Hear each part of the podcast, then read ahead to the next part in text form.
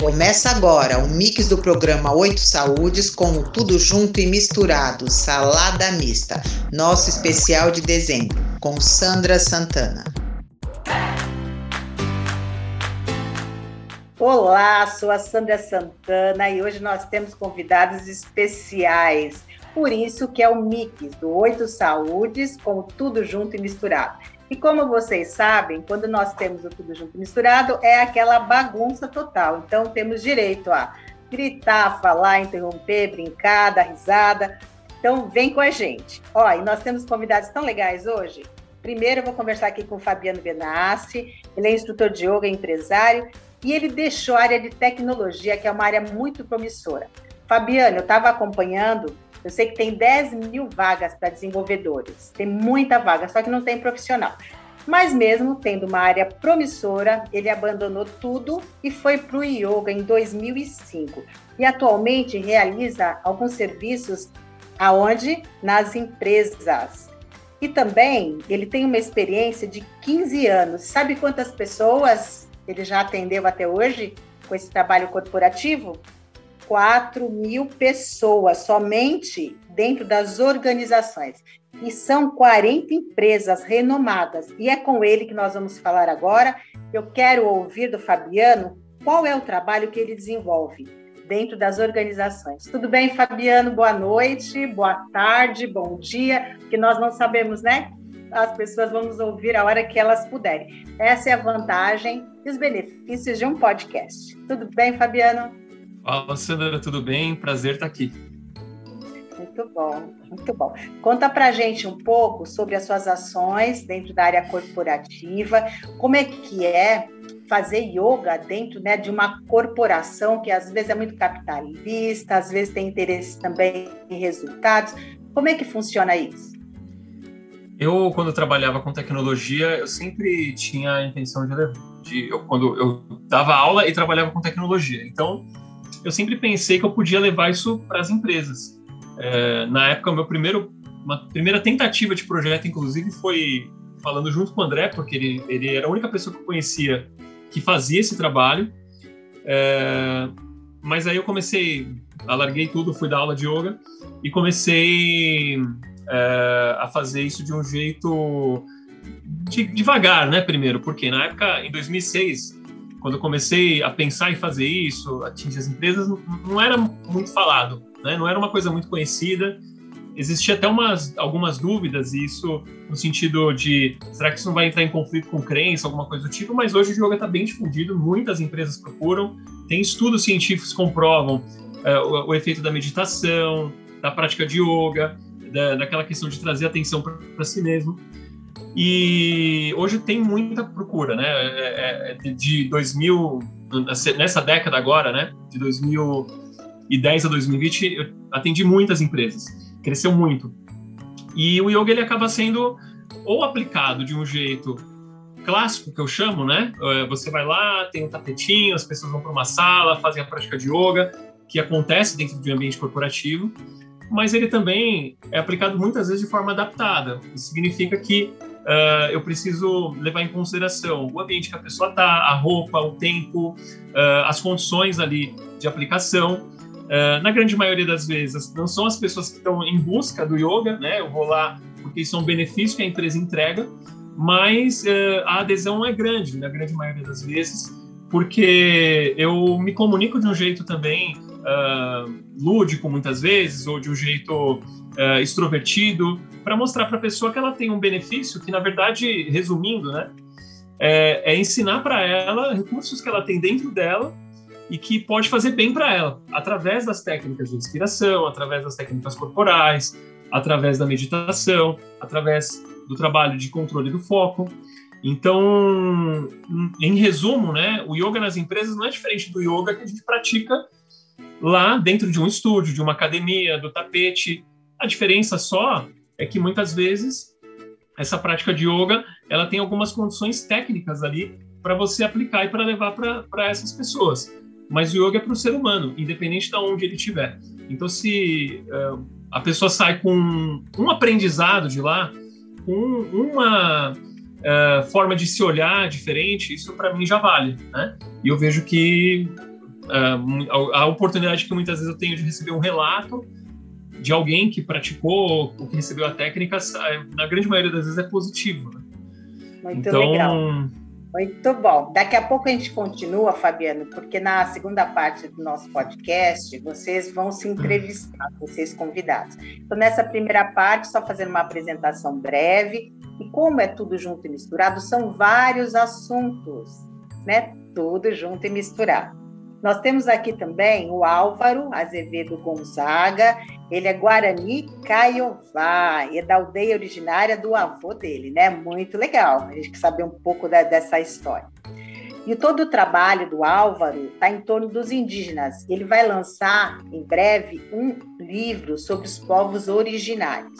E ele é professor e livre docente em filosofia de direito pela PUC São Paulo, pós-doutorado na Faculdade de Direito da Universidade Clássica de Lisboa, na Universidade de Coimbra e História né, dos Povos Indígenas da UFGD.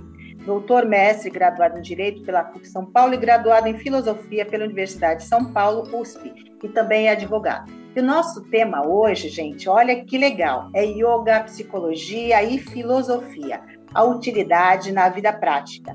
A palavra com e sem ação. Então, tá tudo dentro aqui, ó, da, do histórico, da trajetória dos nossos convidados. Seja bem-vindo, Álvaro.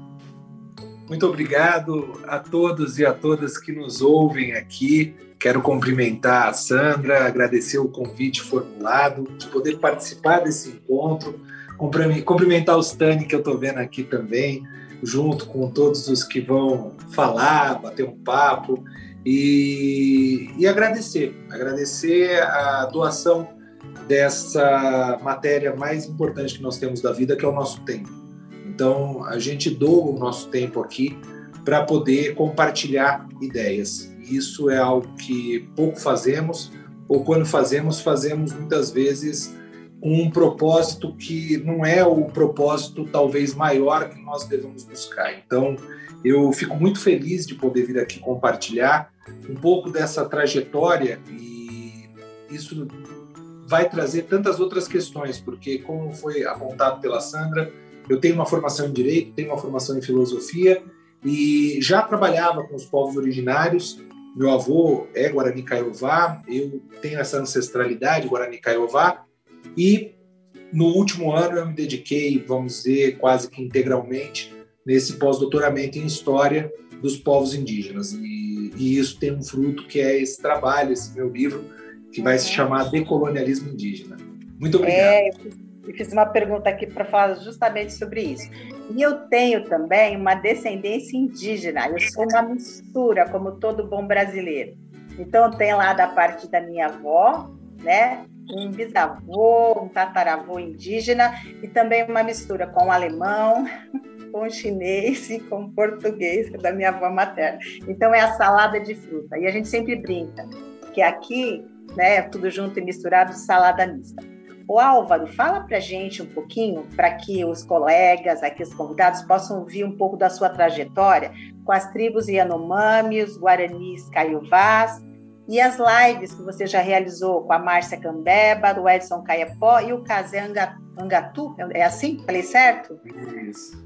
Conta um tem o Tucumã Pataxó também. É, já tem mais de 15 anos. Eu fui a Maturacá, que fica no extremo norte do Brasil, numa tribo Yanomami. Maturacá tem um polo do exército e uma tribo Yanomami, que agora passam por dificuldades das mais severas, né? E eu tive a oportunidade de conviver com eles e conhecer um pouco da cultura dessa aldeia Yanomami. É, dali eu também tive a oportunidade de ir a Dourados, que é a terra originária do meu avô, e conhecer um pouco mais também dos Guarani Caiová, inclusive fazer alguns trabalhos com, com essa população indígena originária, é, e realizei, é, por meio do direito, né, junto com o Ministério da Justiça, um trabalho com imigrantes e refugiados. E aí eu descubro nesse trabalho nacional que nós fazemos com imigrantes e refugiados, que existe um grupo de 300 indígenas venezuelanos que estavam uh, sediados em Belém do Pará.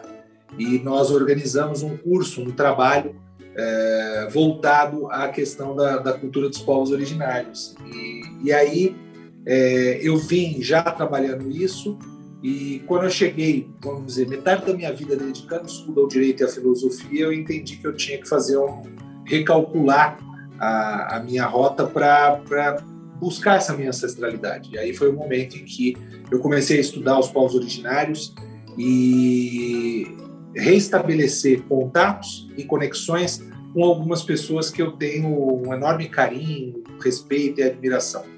É, começamos, é, então, comecei uma, uma, uma, série de lives no mês de abril, que é o mês da consciência indígena, algo que eu sustento, né? Não no Dia do Índio, e comecei falando com a Márcia Cambeba, que é uma, uma secretária de governo em Belém do Pará, ela é ouvidora-geral do município de Belém.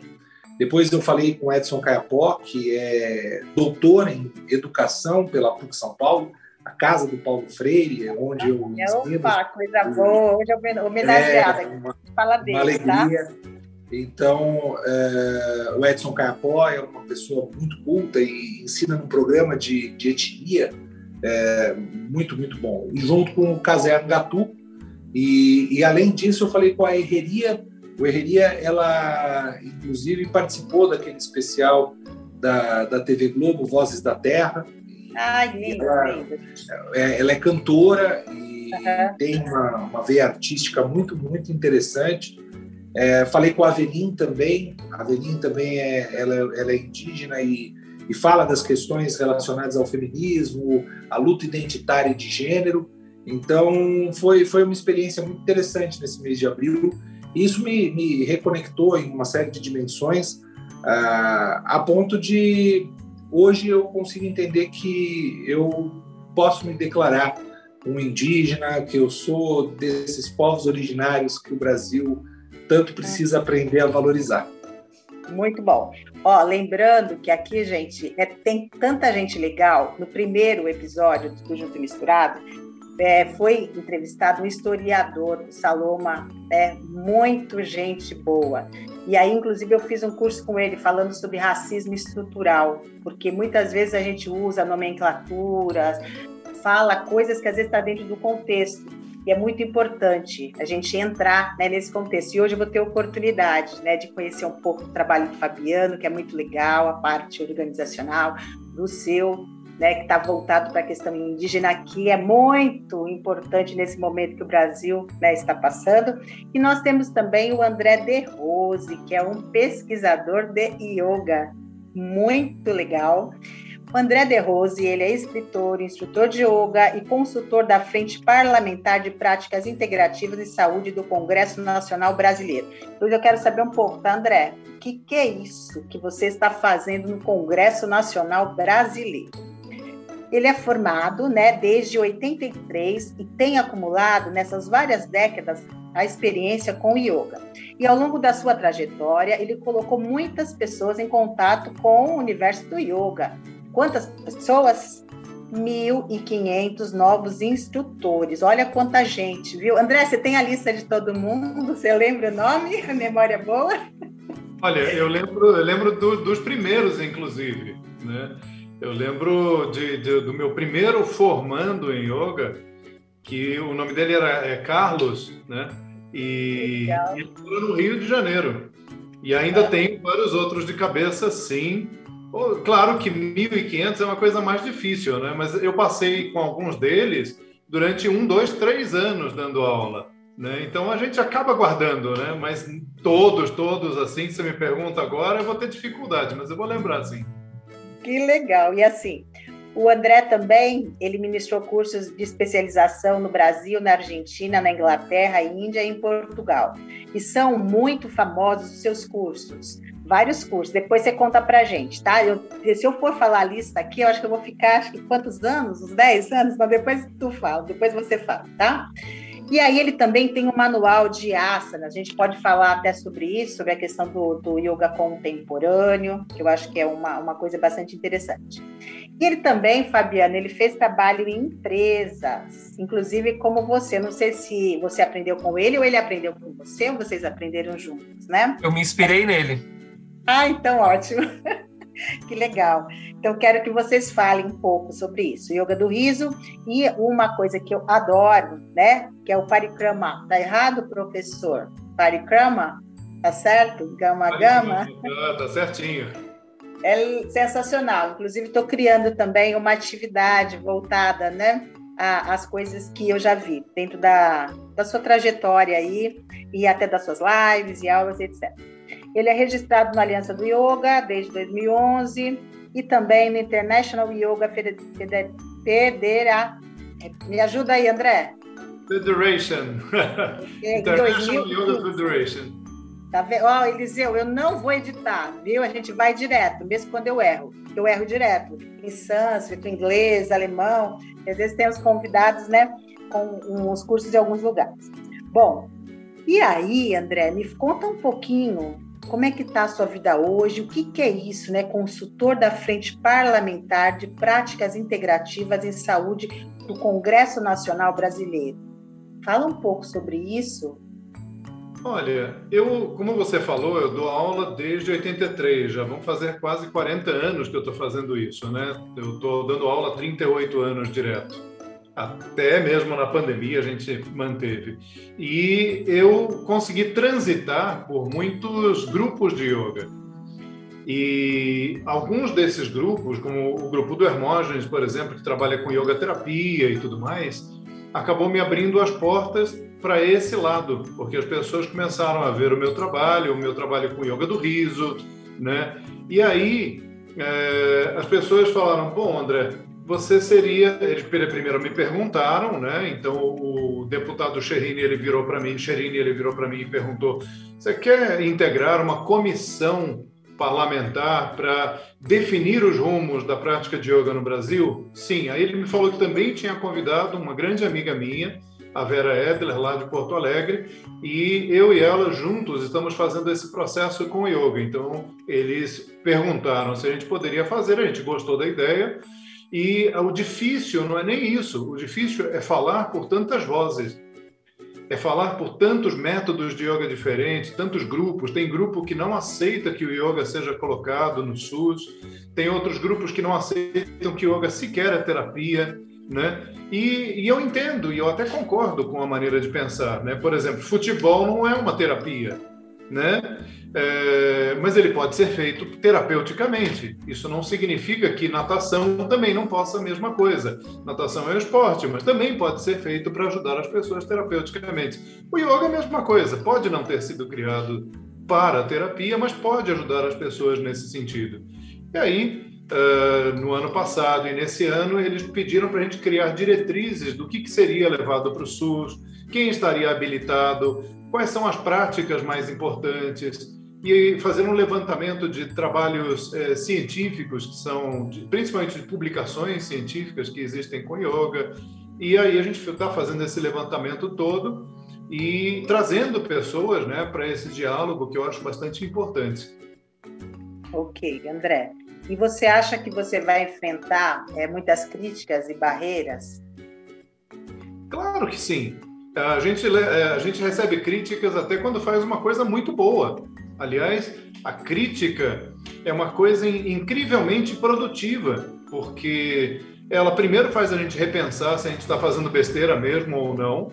E eu acho fundamental, né? Só uma pessoa arrogante de tudo não presta atenção nas críticas. E, principalmente, quando você está fazendo um trabalho bom, terão críticas também. Então, a gente também não pode se derrubar por causa disso. As pessoas, às vezes, murcham, né? Falam, oh, meu Deus, estão criticando meu trabalho. Você tem que pensar duas coisas. Será que realmente está ruim? Ou será que está tão bom que está incomodando? São duas coisas, são dois pensamentos. E os dois pensamentos precisam estar lá. Um, para não criar arrogância, e o outro para que você sempre corrija o rumo, né? E consiga retomar o, o, o, caminho, que é muito fácil se perder, né? Ok. Então, agora nós vamos entrar no nosso tema. Só que antes eu vou pedir para o Stani falar uma frase do Paulo Freire, que é o nosso homenageado. Stani, fala uma frase para a gente do Paulo Freire. Te peguei, né? Procura uma frase aí e fala com a gente, tá bom? Stani. Oi. Estava com problema de conexão aqui. Peraí. Gente, a Ustane é nossa ouvinte assídua. Ela vem todos os podcasts, também quando era o programa da rádio. Só veio, só faltou em um, né, Ustane? Que você estava, acho que no curso de filosofia. Mas ela Isso, veio. É, só faltei o curso conta passado. Pra, é, conta pra gente, então. Fala uma frase do Paulo Freire. Vamos homenagear. Sim, dentro desse conceito aí, os nossos caros professores estão falando, né? Eu tenho uma, uma frase aqui, é interessante. Ensinar não é transferir conhecimento, mas criar as possibilidades para sua própria produção ou sua construção. Muito bom, muito bem. Gente, então nosso tema hoje é yoga, filosofia, psicologia, a utilidade na vida prática, a palavra com e sem ação.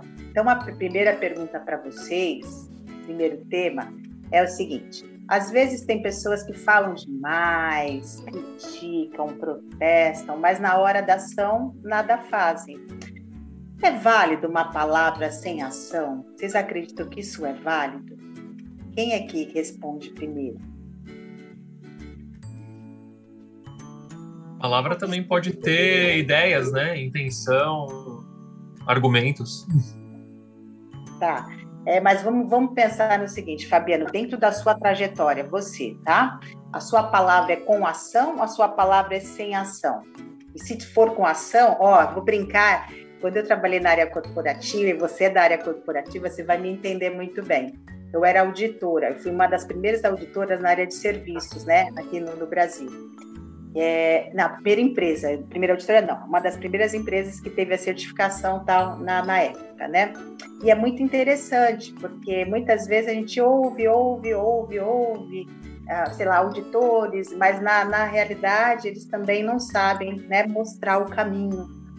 A, a crítica, eu aprendi isso muito cedo, eu aprendi isso acho que com 13 anos. Foi uma tia minha chamada Shirley, que um dia ela me falou assim: a crítica ela é válida quando tem sugestão.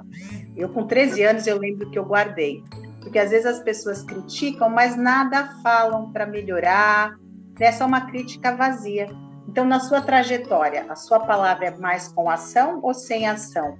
E também não estou é, invalidando, viu, as palavras sem ação. Muitas vezes a gente tem, sim, né, pessoas que têm um pensamento tão interessante que pode também influenciar né, pessoas positivamente. Como é que é a sua palavra, Fabiano? Então, eu acho que é, é, eu, eu responderia primeiro contextualizando, né? Porque uh, a gente às vezes precisa realmente de ação, no sentido de uh, você uh, ter que. A, pala a palavra ela precisa ser executada, né? Então, usando o yoga como uma reflexão é, e aquela ideia né, de pensar, falar e fazer. Então, é alinhar né, o pensamento, a fala, a ação de uma forma só. Mas muitas vezes a gente tem que assimilar as coisas, a gente precisa ter um tempo para poder é, entender, né, é para poder avaliar, para poder ponderar, pesar. E nesse caso, não necessariamente você está executando uma ação, né, mas você está refletindo, você está é, ouvindo, você está dando um tempo para você, né? É aquele tempo às vezes de você não pensar naquilo, para quando você voltar a pensar, aquilo está mais fresco, né? Vamos dizer assim, mais uhum. mais palpável, né? Então, se a gente for pensar dentro da prática de yoga, é, dentro do que eu entendo, do que eu pratico, do que eu acredito, do que eu percebo, é, o yoga ele pode ser entendido como ação. Então, é, a ação não necessariamente focada é, no fruto que ela vai gerar, ou se vai ser bom, se vai ser ruim, se vai ser legal, se vai ser, não vai ser, né? Se eu vou conseguir, se eu não vou, coisas do tipo. É, e aí pensar no dia a dia, né? Como uh, o fazer, né? O, o, o, o, agir né? E a ação desinteressada do que vai ser o resultado ou desvinculada, né? Não que eu não tenha que fazer sem resultado, mas que eu, eu possa fazer isso de uma forma em que a minha dedicação para a ação seja plena, né? é, que o André gosta de falar e eu gosto muito dessa fala, então vou repetir, que é fazer de corpo, mente e coração, né? Que é uma outra forma de dizer, de pensar, falar e fazer. É, mas naqueles momentos que a gente precisa de uma ação interna, de uma reflexão, ou de, uh, né? Então nem sempre a palavra ela, ela precisa ser uh, agida, né? Ser, ser acompanhada. Não sei se foi uma analogia, uma, um neologismo que eu criei, mas é, nem sempre Pode a palavra criar. precisa ser nem sempre a palavra precisa ser executada, né? É. Acho que dessa forma fica melhor. Mas ela pode ser uh, é, refletida, né? Talvez dessa forma de pensar. Ok. Ah, eu, eu diria... André, nós Oi. começamos com yoga, mas aí eu vou complicar para você, tá? Eu vou colocar mais psicologia, que você tem perfil de psicólogo, mas você precisa fazer psicologia um dia. Ó, aí você pode complementar a fala do, do, do Fabiano, mas eu vou acrescentar uma coisa. É, eu, dentro da psicologia analítica, a gente estuda Jung e é bem interessante porque a gente entende o seguinte: nós somos seres individuais, singulares, também seres coletivos, né? E dentro desse contexto, eu vejo você, quando você fala da, da questão parlamentar, que você está pensando na, na questão do coletivo. Como é que funciona isso, essa ação, dentro do contexto? Se a gente pensar o André como uma pessoa singular, mas também uma pessoa né, dentro do contexto coletivo. E quando eu falo no sentido psicológico mesmo, sabe? Como é que é isso, André? Olha, vou começar completando o que o, que o Fabiano falou, e aí a gente vai para Jung. Tá, tá bom. Eu penso o seguinte, tá? que palavras são ações. Palavras são ações. A ação de pensar é uma ação. Né? Ela pode não aparecer no mundo físico. A gente tem que pensar também que a gente vive num mundo e, tridimensional e palpável. Então, não adianta só você, por exemplo, eu gostaria muito de ganhar na loteria, mas se eu não jogar, eu não vou ganhar. Mesmo que alguém ganhe e dê o dinheiro para mim, eu não ganhei. Então, essa coisa que as pessoas falam, eu vou mentalizar para tal coisa, eu vou mentalizar para conseguir tal. Então, o mundo que a gente vive veio para ensinar a gente que só as ações é que vão produzir resultados palpáveis. Ficar sentado atrás de um computador ou ficar só sentado e não executar uma ação para uma mudança social, isso não vai acontecer sozinho. Então, assim, livros, eles podem produzir grandes revoluções, como muitos livros já produziram revoluções. Então, quando você escreve e distribui as suas ideias, isso vai tocar as outras pessoas. Eu acredito nisso. E aí, com relação ao que você estava falando, e aí, mas você acredita que você sendo uma pessoa singular vai estimular o coletivo? Aí é que está. É, é, existe uma grande resistência nas pessoas porque elas precisam ser tocadas. Elas, elas, elas, a maior parte delas, a gente tem um comportamento muito de matilha. A gente tem um comportamento muito de grupo. E a gente precisa de um líder. Se essa pessoa não se estabelece como um líder, as outras pessoas não vão fazer absolutamente nada, elas não vão seguir, elas não vão escutá-la.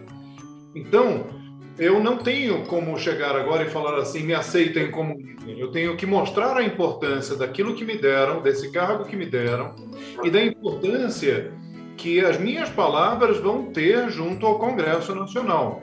Portanto, se as pessoas não vierem junto comigo e não fizerem um debate junto comigo, não pensar junto, eu vou decidir um monte de coisas por ela. Isso não é justo.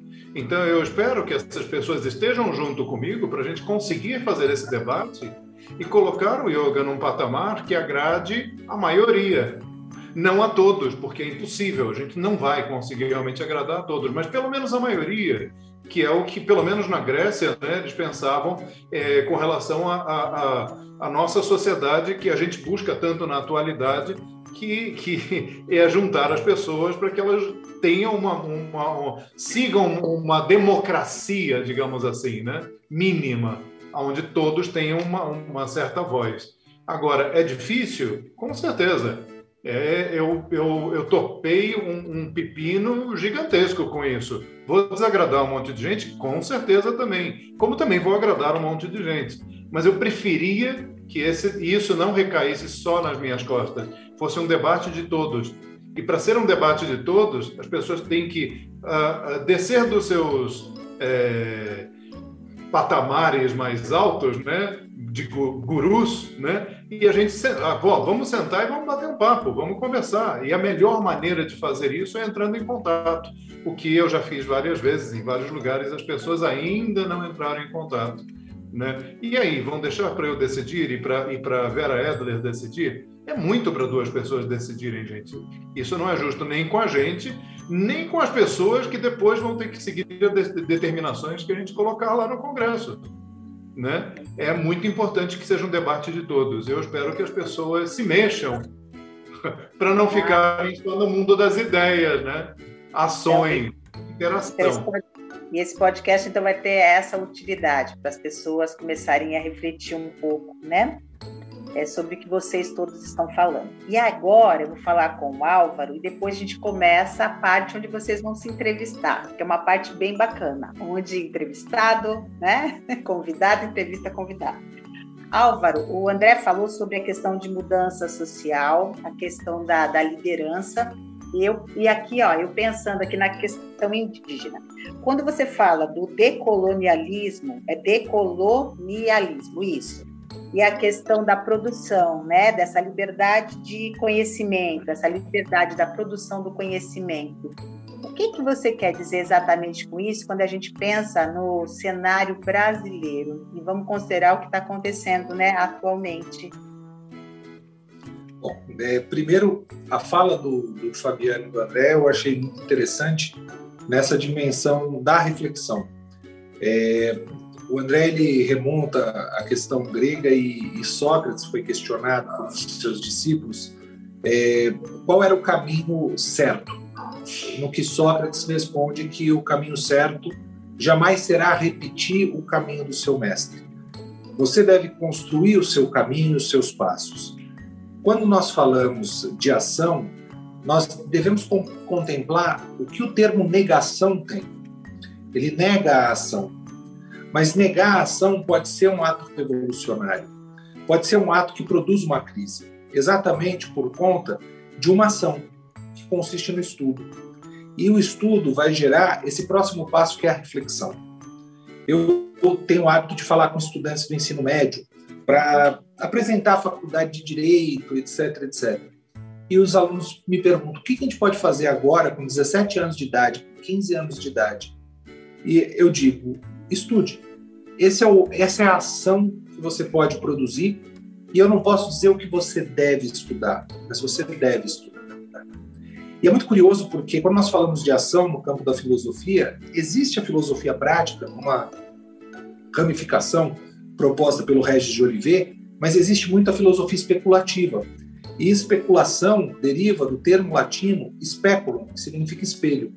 E o espelho reflete.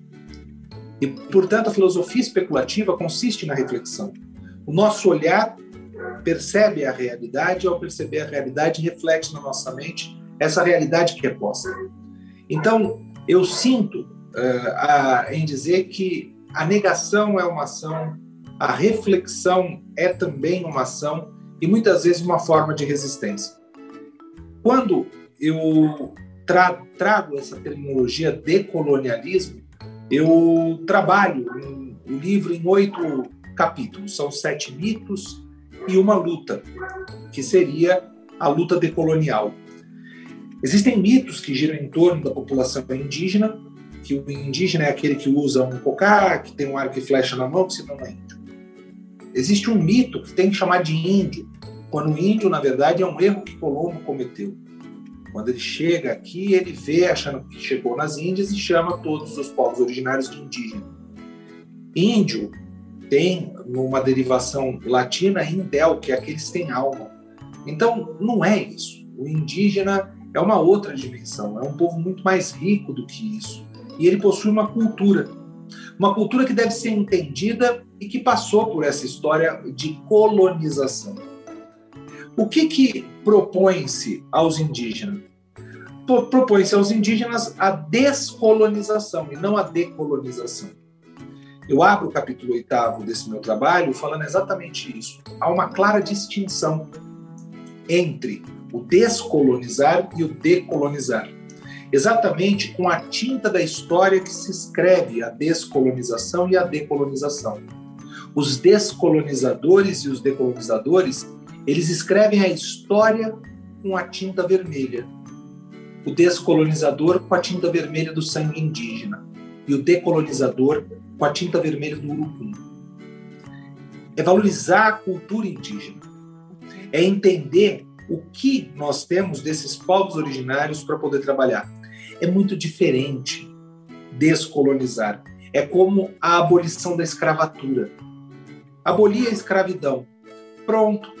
Não dou cidadania ao homem, à mulher negra. Eu vou lá e digo: está abolido, parabéns, você é livre. Livre sem cidadania. Isso é descolonizar. Decolonizar consiste no quê? Nós não só temos uma, um débito histórico contigo, como temos a obrigação de reconhecê-lo como cidadão. E, portanto, essa reflexão que eu trago, ela fundamenta o quê? Uma, uma contrapartida ao argumento de um sujeito que disse sobre a filosofia.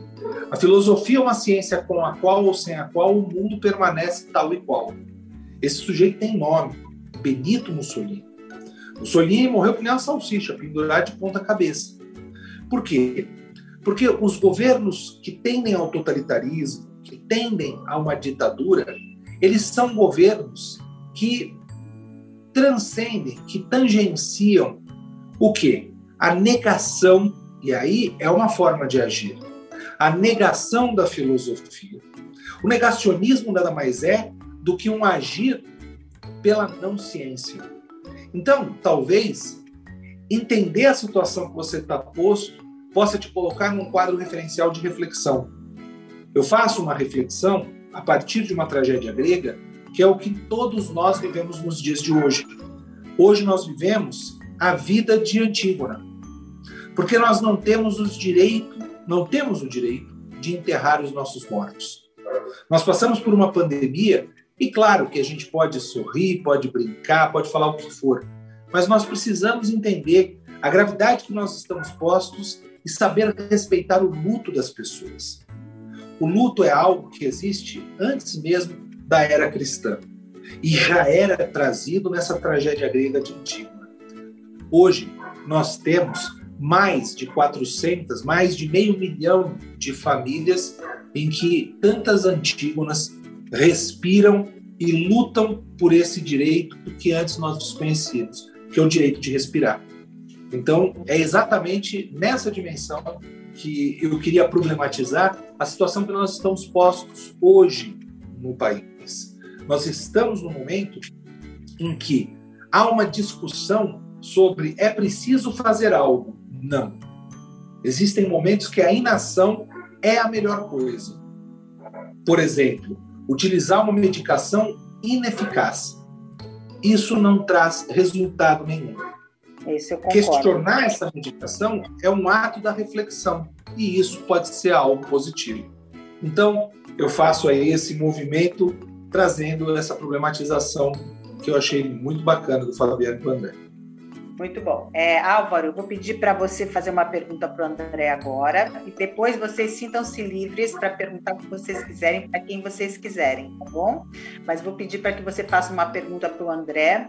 É sobre o tema que ele comentou, é sobre alguma coisa que de repente ficou alguma lacuna. Então fique à vontade de fazer uma pergunta para o André. André, é, eu, eu percebo pelo menos no, no seu sobrenome, me parece que você carrega uma ancestralidade dentro da yoga, ou yoga. E essa ancestralidade, ela sempre coloca nas nossas costas uma responsabilidade. Ela coloca obrigações, responsabilidades e expectativas. Eu tenho percebido que não só a filosofia, a filosofia ela vem passando por essa essa não é, é uma coisa mais fast food. Eu vou te entregar a filosofia em um potinho. A psicologia não é diferente. Você começa a ter pessoas sem formação de, de psicanálise e, e, se apresentam como alguém que consegue, nomes estrangeiros, arrumar a sua vida. Quando se quer arrumar a sua própria vida, elas conseguem. E a yoga me parece que não é diferente. Ela, em alguns momentos, ela entra numa, numa visão utilitarista. Faça yoga porque isso lhe trará felicidade. Talvez ela não lhe traga felicidade, ela traga a verdade. A verdade, ela muitas vezes dói. E essa dor pode ser boa para te colocar em crise, como você mesmo disse. Mas a crise do latim deriva de quebra. E os gregos diziam: é na crise que se cresce. Então, com toda essa sua ancestralidade, com todo esse seu estudo, onde você posiciona a yoga hoje? Você acredita que ela eh, tem, tem, tem migrado para esse utilitarismo? É possível encontrarmos um caminho mais tradicional e que possa ser esse menos fast food da yoga? Microfone, André. É uma Isso. questão é. Se esquece, Uma questão extremamente difícil né, de responder, porque o yoga é muito mal estudado no país. As pessoas elas têm muita preguiça de, de fazer pesquisa, de estudar história, de se debruçar em livros. Então, uma série de conceitos errôneos vem sendo contados. Mas também, paralelamente, a história do yoga e a história da Índia vem sendo recontada pelos próprios indianos hoje em dia, que tiveram obliterada completamente a sua tradição pelos britânicos, pelos colonizadores britânicos. Então a gente tem uma dificuldade muito grande para definir na Índia o que é yoga. Mas dentro da literatura mais antiga, existia um momento em que o yoga ele foi utilitarista. Ele prometia coisas mágicas e impossíveis. Existiu esse momento. Mas também existiu o um momento que o Fabiano estava citando, que ele não falou o livro, que é um momento chamado é, momento épico, porque existem vários momentos históricos. Tem um momento védico, um momento épico, um momento doutrinário, depois um momento é, medieval, que é esse momento utilitarista, e até chegar no momento que a gente pode chamar de yoga é, contemporâneo, não, yoga moderno para o yoga contemporâneo, que é o yoga que a gente faz hoje em dia. Então, esse romantismo de que o yoga mais antigo seria melhor, seria mais bem acabado, é também uma coisa muito vazia, né? Você querer remontar aos primórdios do yoga para falar sobre um yoga que se faz hoje em dia que não tem relação nenhuma com o yoga uh, ancestral. Por quê? Porque o yoga ancestral não estava acabado, ele não estava pronto, ele não tinha sido finalizado. Ele é um debate que já se arrasta há pelo menos 3 mil anos. E muita gente fala 5 mil, 8 mil, 20 mil, e aí números cada vez mais impossíveis, né? que levam até anterior ao Paleolítico, e, e aí fica ridículo demais a conversa, mas enfim. É, o yoga mais antigo ele tem uma coisa interessante que ele, ele mostra os rumos do yoga que a gente faz hoje, que é justamente sobre a ação. Então tem um, uma, uma frase da Bhagavad Gita que é desse momento épico do yoga. A Bhagavad Gita é uma literatura que se passa no momento de uma guerra, num campo chamado Kurukshetra, e esse campo é um campo de guerra, vai começar uma batalha. E aí o Krishna e Arjuna, Krishna significa negro, Arjuna significa branco, né? Que é uma dialética entre dois personagens para mostrar que eles estão em lados opostos, mas ao mesmo tempo lutam por uma mesma causa. Ou seja, Krishna, ele muitas vezes é associado a Cristo na, na cultura católica, né? e misturam muito os dois personagens, porque eles nasceram na mesma época, no dia 25, ou pelo menos né, no dia 25 que a gente coloca, né? É, também de mãe virgem, também de, e aí falam Krishna e Cristo são não, Krishna falava mate todo mundo, Cristo fala e viria outra face, quer dizer, não tem como fazer um paralelismo. A gente faz muita, você deve ter visto isso, né, Álvaro? Fazendo paralelismo entre o cristianismo e a cultura indígena, que não tem, não tem paralelismo. São duas culturas diferentes. E a cultura hindu, a cultura indiana também é assim. E aí, nessa literatura, eles falam sobre uma, uma frase que é muito importante para a gente na atualidade, que é sobre a ação. Ele fala que é, o yoga é a perfeição nas ações. E aí todo mundo acha que é, tem que tem que tem que agir, tem que fazer como Krishna, tem... E, a, e, o recado que ele passou foi muito curioso, porque ele fala que é, é, é um tipo de ação, karma, essa ação que não tem nada a ver com o karma, é, de você pagar o karma de, de sua vida anterior, é o karma é a ação bruta, é a ação assim. Você dirige carro. Você hoje pegou o seu carro, talvez não, né, por causa da pandemia, mas enfim, está muito certo, inclusive. Mas se hoje você pegou o seu carro para dirigir para algum lugar e você estacionou, você falou: Nossa, como eu estacionei bem hoje, nossa, eu sou o máximo estacionado. Não, você não fez isso. Você fez curvas, você fez manobras, você e você não se regozijou daquelas manobras, daquele movimento todo. Você só dirigiu. Então, quando a gente fala que o yoga é a perfeição nas ações, eles estão se referindo que a ação perfeita ela se aperfeiçoa pela própria ação em si e não pela necessidade de você ficar pensando, nossa, eu preciso dirigir bem. Não, você só dirige e você estará dirigindo hoje melhor do que dirigiu ontem e melhor do que dirigiu anteontem, porque a ação vai se aperfeiçoando. Então, é, é, o yoga ele vem dessa ideia de aperfeiçoar uma ação. E a ação que eles propõem é muito utilitária, diga-se de passagem, que é acabar com as misérias existenciais, que é muito difícil. Mas a proposta é é, é um, aliás, é megalomaníaca, inclusive, essa proposta, né? Acabar com as misérias existenciais. Mas ele quer acabar com a dor. A dor do quê? A dor do existir. Então, é uma prática para a vida inteira, é uma prática feita em qualquer momento, que depois foi colocada dentro de caixinhas, dentro de um modelo de academia, que é feito hoje em dia no, no, no, cotidiano. Então, assim, o yoga do passado, que é um yoga das florestas, não cabe para dentro de uma casa, dentro de uma academia, dentro de uma. Mas fizeram caber. Agora, o que, que a gente faz? Né? É, a gente joga a criança junto com a água? Não. A gente vai, vai jogar a água e ver o que, que a gente salva ali da criança. O yoga moderno ele tem, tem esse utilitarismo, sim. A gente pode continuar com ele, ele não é ruim né?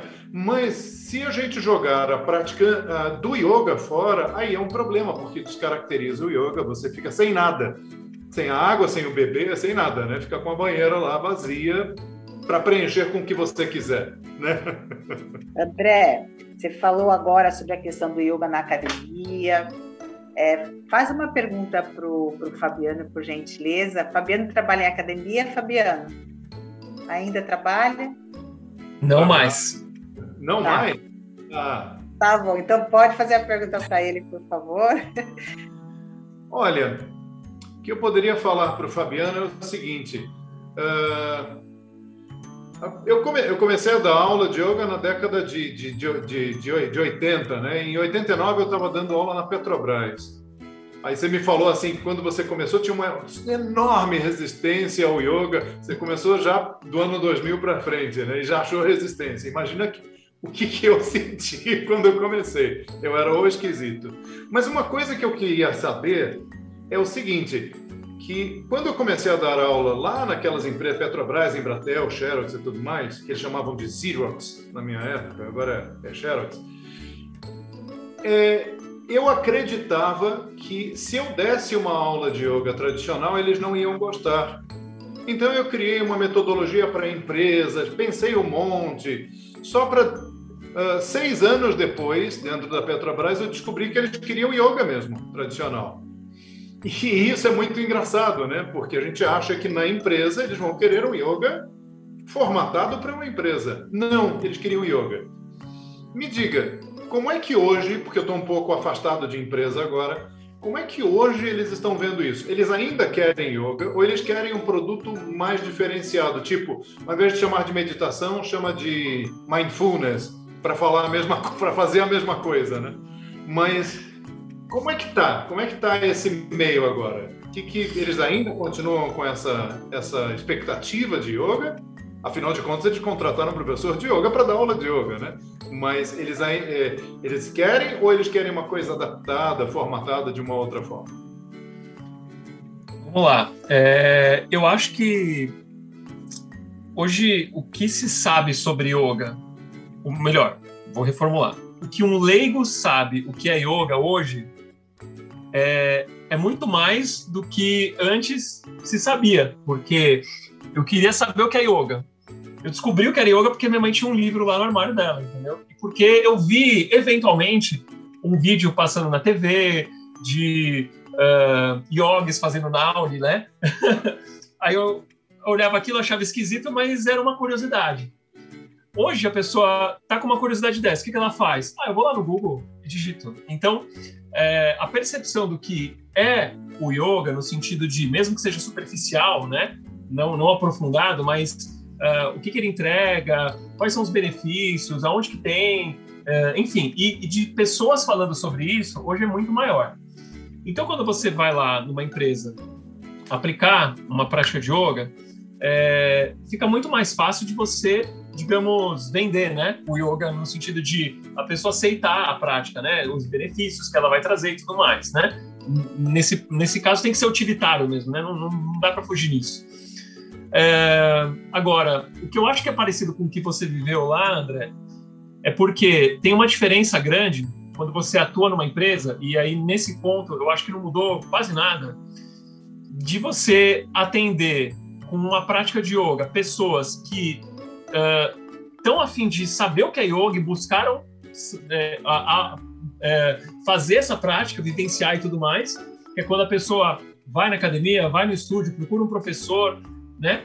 E a diferença de você estar num ambiente em que você tem que entregar uma prática de yoga para pessoas que não sabem nada sobre isso, no sentido de é, não tem vivência, nada, e também não buscaram nada sobre isso. E aí eu meio que tenho que vender mesmo, né? Então acaba sendo um, um, é, um, um eu tenho que fazer como você fazia, né? Pensar em formas de falar e de expressar né, é, para que eu me conecte com aquela pessoa, primeiro de um jeito bem lúdico, bem simples, bem básico, uh, e aí depois eu vá puxando ela para coisas mais profundas. E o que eu faço e que eu vejo que dá certo, é, pelo menos é, é eu, eu, vejo pelas respostas que as pessoas dão.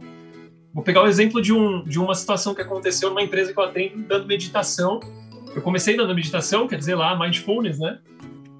E mas depois eu comecei eu comecei aplicando yoga lá, porque no final das contas é a mesma coisa, né? Eu só eu só na verdade quis dizer que era algo mais completo, vamos dizer assim, né? Então fazia trabalho corporal e tudo mais, não que eu fizesse, não fizesse isso nas práticas de meditação.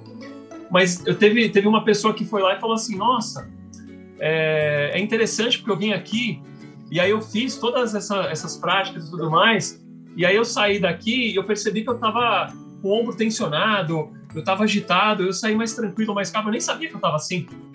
Então, essa fala é, faz com que a forma de eu chegar na pessoa, primeiro é entregar uma experiência para ela, em que ela vai usar o que ela tem dentro dela, né? Físico, mental, emocional. Então, vou, eu vou conduzindo ela e a partir daí, eu começo a explicar a parte filosófica, eu começo a explicar a parte técnica, eu começo, se a pessoa se interessa, explicar a parte uh, também histórica. Então, eu tinha essa empresa que eu dou meditação, o dono da empresa pratica meditação. E ele se interessou em perguntar como eu entrei no yoga. Olha só que coisa interessante, né? Assim, ninguém, fala, ninguém pergunta isso dentro de uma empresa. Você vai lá, a aplicação vai embora e acabou, né? Vida segue. Mas isso aconteceu lá. Então, uh, existem exceções, eu vejo que uh, a gente tem oportunidades maiores de mostrar para o yoga verdadeiro, né? mesmo que seja de uma forma adaptada, mas ainda assim eu tomo cuidado de para aquela pessoa que não buscou o yoga, mas ela está recebendo o yoga porque é um benefício, alguma coisa assim, falar de um jeito mais simples e dar uma experiência para ela, para que ela se interesse, ela, né? E, e às vezes acontece também da pessoa ter uma questão de crença ali, né? Então, quando eu dava a prática de meditação, quando eu comecei lá, uma das mulheres estava fazendo ali a prática regular, ela me, ela falou que ela era evangélica, acho que era isso, ou cristã, não lembro. E aí ela veio questionar se isso não entrava em conflito, né? O que eu falava ali para ela, é, eu acho que foi uma, uma prática que eu dei para ela imaginar ela estava respirando e, vi, e vi, visualizando o ar entrar e tudo mais, né? Se aquilo não entrava em conflito e tudo mais. Eu falei para ela que, olha, é, você se sentir confortável, você pode fazer. Se você não sentir, você não faz. Você pode fazer só a técnica bruta. Então, uh, eu tenho esse cuidado, porque a forma como o entendimento da pessoa acontece está relacionado com a experiência de vida que ela tem, nas crenças que ela tem, é, no tempo de amadurecimento para que ela assimile aquilo, né? Então, eu vejo que sim, de uma certa forma, eu tenho que pensar como você fazia antes, André, quando a pessoa nunca fez yoga na vida, né? É, mas, de uma certa forma, para eu poder chegar na empresa, falar de yoga e mostrar os benefícios, isso é mais simples hoje, né? Isso é mais mais fácil. E eu ia falar uma coisa, fugiu, mas depois eu lembro. Tá bom. Fabiano, faz uma pergunta para o Álvaro, para a gente começar depois as perguntas dos ouvintes. Tem ouvintes aqui querendo né, que vocês respondam algumas questões. Faz uma... Será que um indígena, ele será que ele se interessaria por uma prática de yoga? O que, que vocês acham? O que, que você acha, Fabiano? Você conseguiria ah, dar? Eu. Eu acho que sim, claro. Eu acho que tem pontos. Estão uh, me ouvindo? Minha conexão parece que deu mensagem que está instável. Está ótimo, está ah, ótimo. Então tá bom. Tá. tá. É, eu acho que tem algumas questões assim relacionadas com essa parte de autoconhecimento, de conexão uh, com a natureza, mas talvez isso seja uh, algo que é semelhante, né? Inclusive, a minha pergunta para o Álvaro é a seguinte: eu não, eu não, eu conheço um pouco da cultura indígena, mas eu não sou, digamos, um conhecedor profundo. Mas uh, dentro das coisas que eu vejo, e tudo mais, tem muita coisa que eu vejo que me chama atenção. Uma, uma pergunta que eu tenho é: existe no Brasil, né, uma cultura indígena, várias, elas são semelhantes, são muito diferentes? É minha dúvida. Eu não, não conheço nada. Assim, eu queria saber um pouco mais sobre essa parte. É oportunidade Fabiano. boa para a gente saber, todos nós, né? Bom. Obrigado pela pergunta, Fabiano. É, primeiro, eu achei muito interessante porque sua fala, a partir da problematização e da fala do André, dialoga muito com a citação que a Ustani fez do Paulo Freire. Né? A, a gente não deve transferir conhecimento, porque o conhecimento não se transfere de forma alguma. Na verdade, nós devemos saber a quem ensinamos e o que ensinamos. Existe uma pedagoga, uma educadora formidável, uma pessoa que eu amo de paixão, Alsônia Donato. Ela disse que tem três tipos de professores. Aquele, no começo de carreira, quer ensinar tudo, inclusive o que ele não sabe. Depois, ele amadurece e ele quer ensinar tudo o que ele sabe. E depois chega um terceiro momento, um terceiro estágio, uma maturidade, muito pela ação, como disse o André, que ele quer ensinar aquilo que a pessoa precisa naquele momento. É então, é claro que você faz um cálculo de intensidade do, do, do que você vai compartilhar naquele momento. Existem é, amarras que vão te colocar e falar: não, é até aqui que nós vamos. Hoje, amanhã, na nossa ação repetida, pode ser que nós consigamos ir mais longe. O objetivo é exatamente esse. Então, eu achei muito interessante essa, essa conjugação que vocês trouxeram. E quando nós falamos da questão indígena, é, é muito interessante porque existem mais de 130 etnias no Brasil, só no Brasil. Nós temos uma série de idiomas que existem é, nessas mais variadas etnias. E a forma como se entende.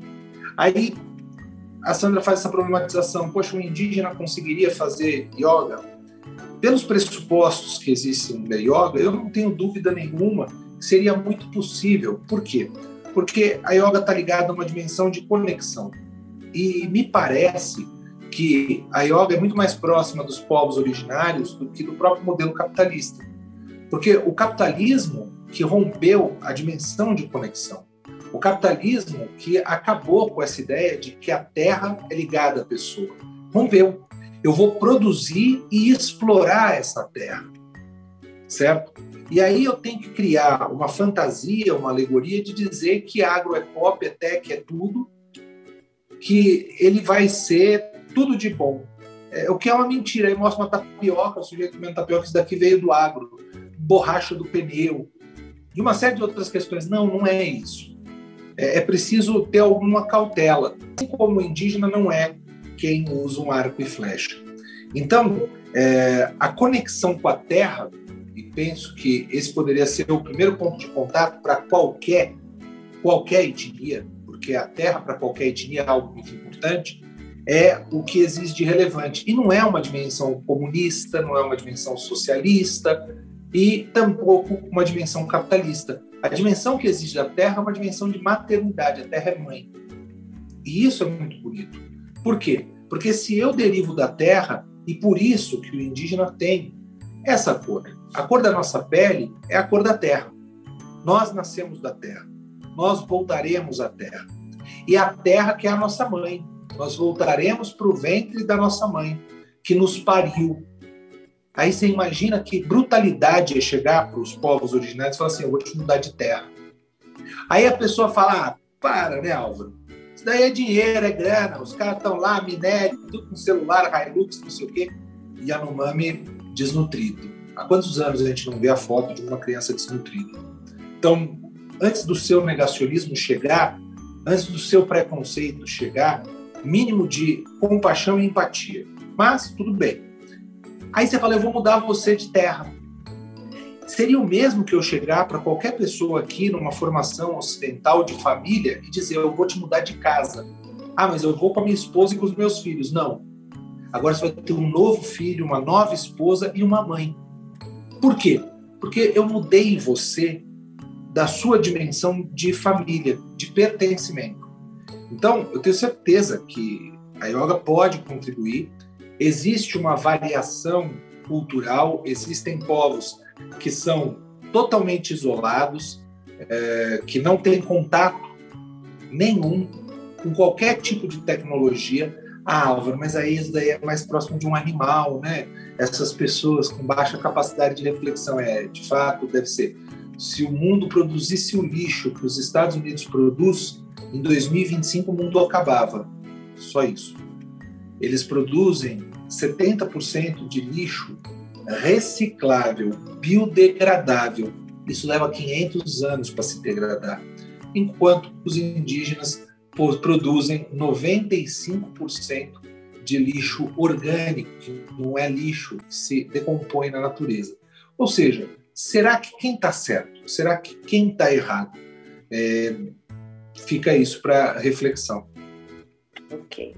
Então, mais uma frase do Paulo Freire: a educação faz sentido porque as mulheres e homens aprendem, e através da aprendizagem podem fazer em si e refazer em si, porque mulheres e homens são capazes de assumirem a responsabilidade sobre si mesmos como seres capazes de conhecer. Paulo Freire. Então vamos para a hora do ouvinte. Vou pedir para o Stani fazer uma pergunta aqui para os nossos convidados, depois pedir para o Demetrio fazer uma pergunta. Quer perguntar para quem, Stani? A minha pergunta era para o Fabiano e é a pergunta que o André fez para ele, que era a minha, a minha curiosidade nesse sentido de como levar o yoga para as empresas, né, nesse sistema corporativo. Né? Então, era essa a minha pergunta. Ele falou, mas dentro do contexto que você falou, Fabiano, você estava falando uh, como você trata junto aos colaboradores né, da, das empresas. E como seria essa implementação desse projeto junto a, aos, aos administradores das empresas, né? Como que chega até lá. Agora, como você já tem muito essa veia, se é a indicação ou como partiu essa condição, tipo, da primeira, ou a condição de você ir até e oferecer esse trabalho como aos administradores, né? Você já deu a visão para a gente dos colaboradores. É, você, a pergunta está relacionada com como que eu chego na empresa, né? Sim, apresentar isso para os, os administradores, os, os gestores, de, de, de, uma contribuição dentro do contexto corporativo, né? já que eles geralmente, agora está mudando um pouco, mas geralmente é, é, eles querem mais do, do colaborador, né? é, metas a cumprir, muita pressão, né?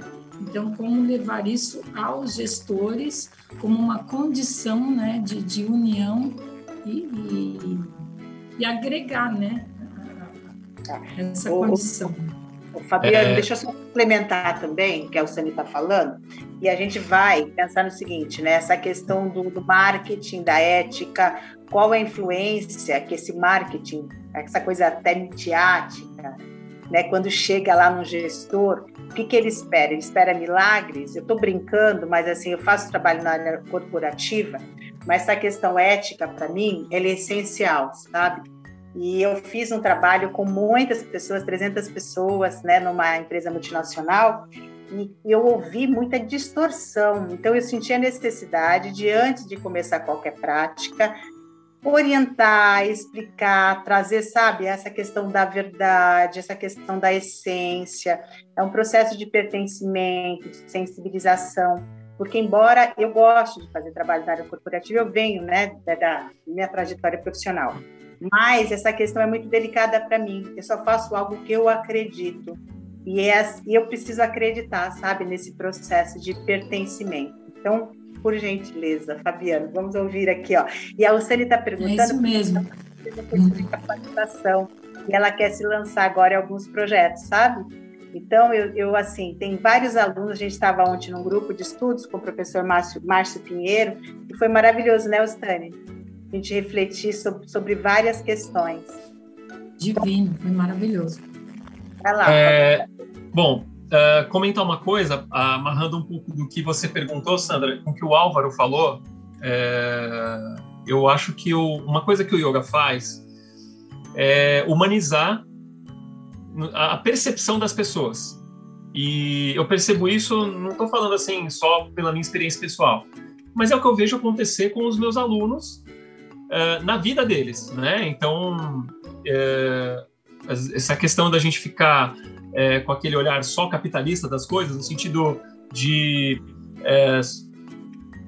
você ver números, né? não ver pessoas. Então, é, isso, o yoga ajuda você a mudar um pouco, né?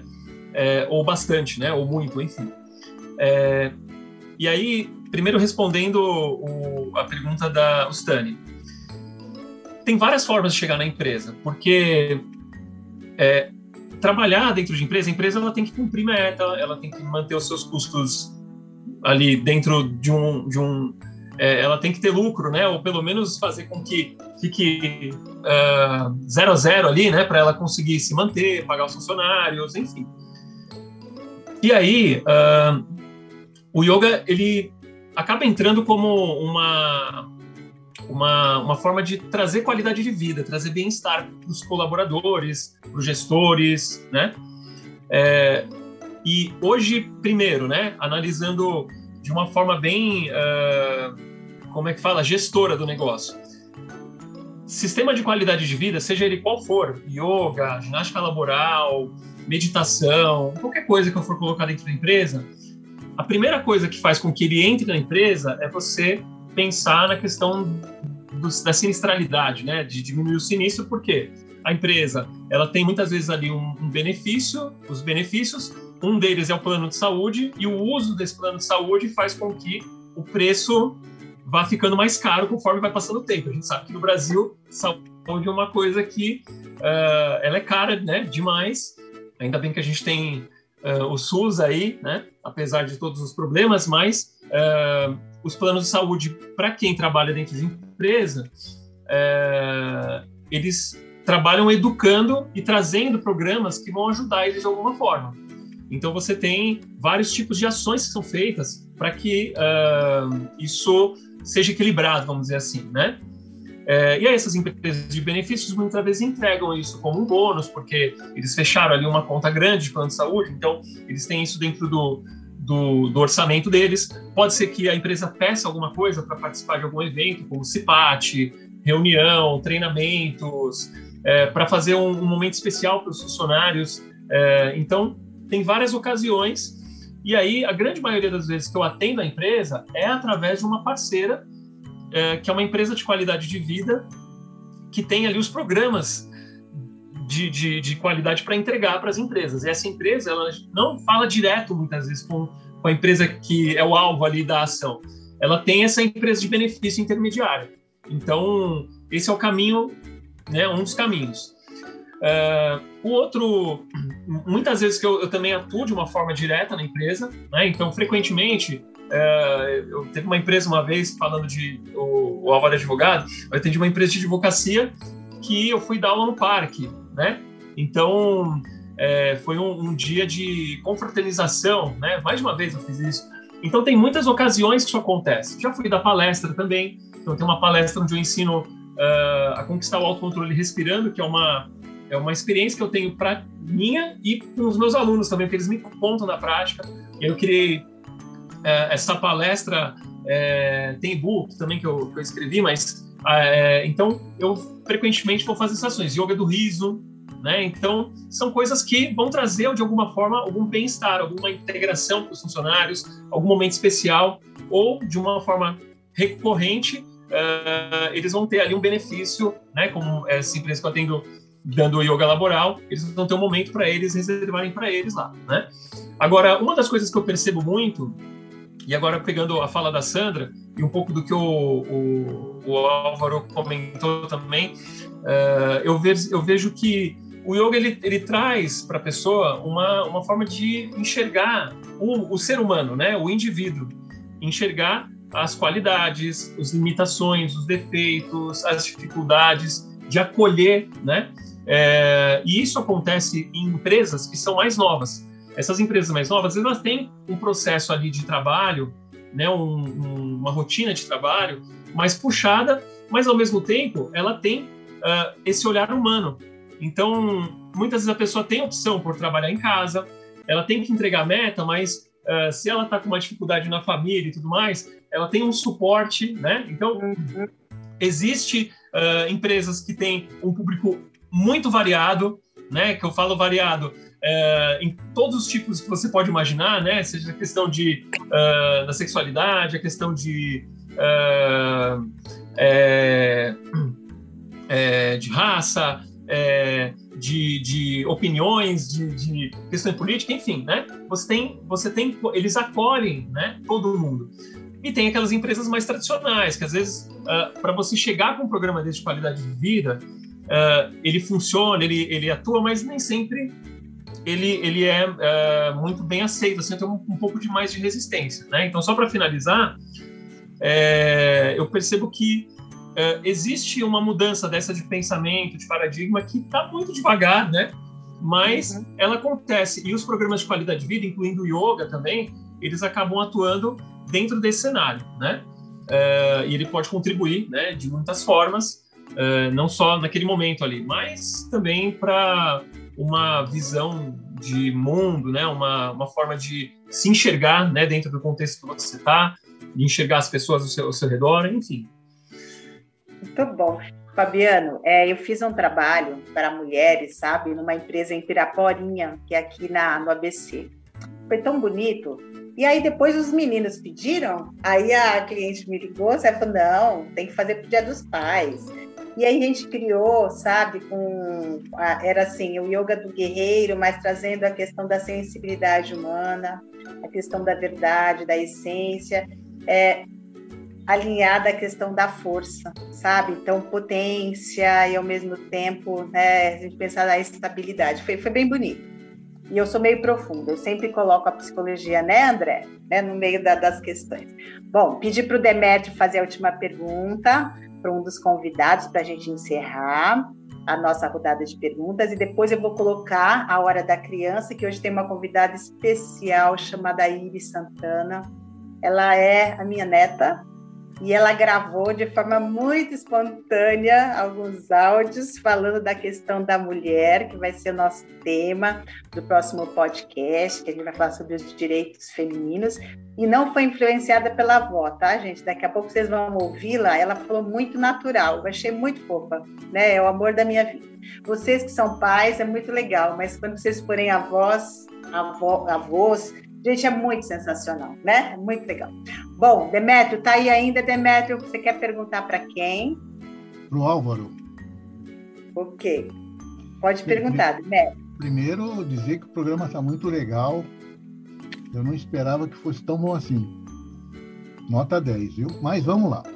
Eu queria perguntar para o Álvaro o seguinte: Álvaro, como é que você percebe a importância da mensagem do trabalho do Ailton Krenak para o universo indígena?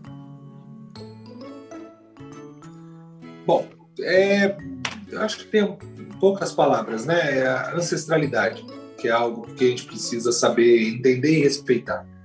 O Krenak, o Mundurucum, o Daniel Mundurucum e, e outros fazem parte dessa geração, vamos dizer assim, que é a geração que hoje tem um espaço importantíssimo e necessário para vociferar essa, essa resistência e essa luta indígena. Né? Então, ele é uma pessoa diferenciadíssima e, e de uma, uma sabedoria oral muito importante, né? porque a oralidade é algo muito valorizado nos povos originários. Eu acho que em poucas palavras a gente consegue resumir o que significa é, o Ailton Krenak, tem, poxa vida, tem o Juruna, tem tantos nomes, é, líderes indígenas, com uma expressão realmente muito, muito, muito grande. Né?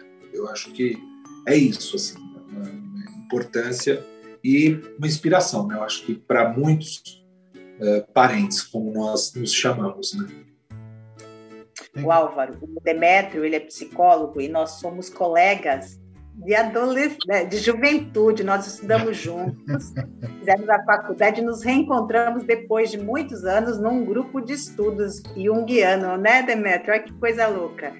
E aí o Demetrio, sempre que pode, sabe, a gente tem um grupo bem legal, ele coloca coisas sobre o Ailton Krenak, ele que, que puxa os assuntos, então muito legal, muito legal. E tem encontros, né? Muito bom. E a Ustani é a nossa estudiosa né, em filosofia, agora praticante de yoga, ex-empresária, abandonou a questão né, da vida empresarial para mergulhar no yoga. Bom, gente, agradecê-los, foi muito bom. Se eu pudesse, eu ficaria aqui horas. Eu adoro gravar e conhecer gente. Muito obrigada, Fabiano. Muito obrigada, André. Muito obrigada, Álvaro. Só pedir para vocês ficarem mais cinco minutinhos para ouvir uma menina linda. Amor da Vó, Hoje, a hora da criança é a sua hora. Eliseu, hora da criança.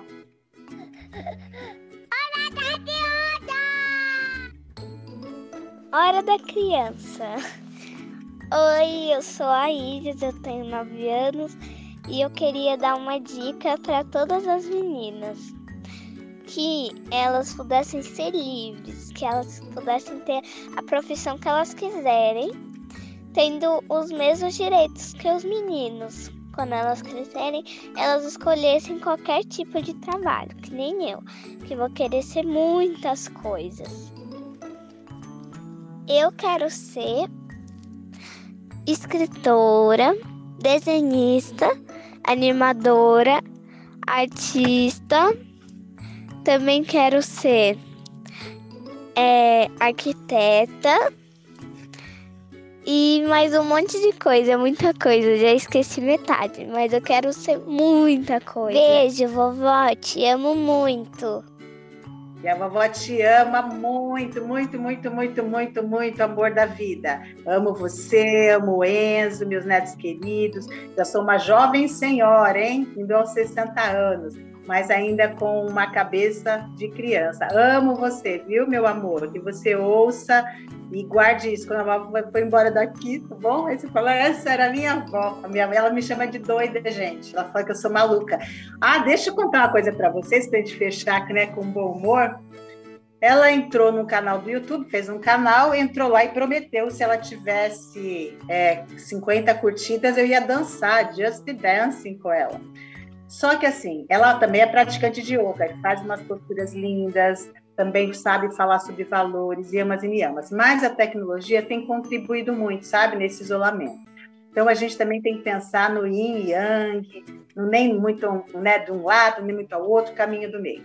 E a avó aceitou, porque a danadinha conseguiu lá no vídeo dela, sabe, que as pessoas quisessem ver a avó dançando.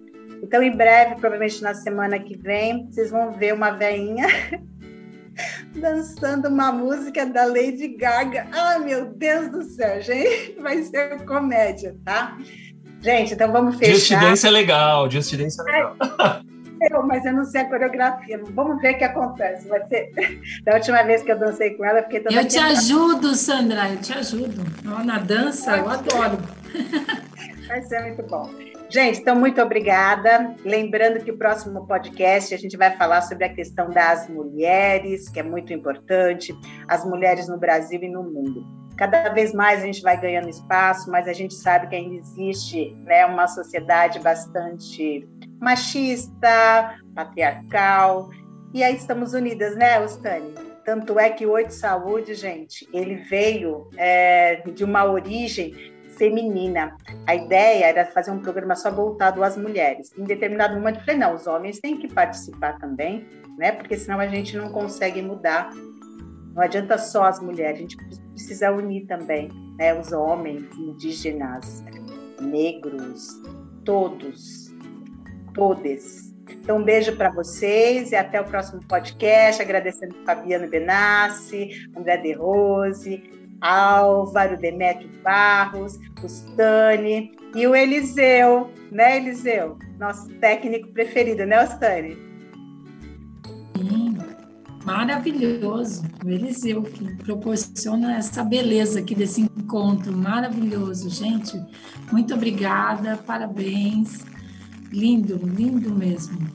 É, e agradecer o Eliseu porque ele faz milagre, tá? É, é Zoom, é podcast, é, é é, telefone, é o que for. Então, é um programa, um podcast bem caseiro. Agradecer também aos nossos ouvintes. Nós chegamos nos Estados Unidos com um percentual bem bacana de gente ouvindo a gente, na Irlanda, é, chegamos também em, na Alemanha, em vários cantinhos do Brasil, e foi de forma, forma orgânica, porque na realidade tudo que é natural e verdadeiro né, ele vai alcançar, sim, né, patamares, lugares que a gente nem imagina, tá bom? E é do fundo do meu coração um grande agradecimento. Um beijo para vocês. Até o próximo podcast.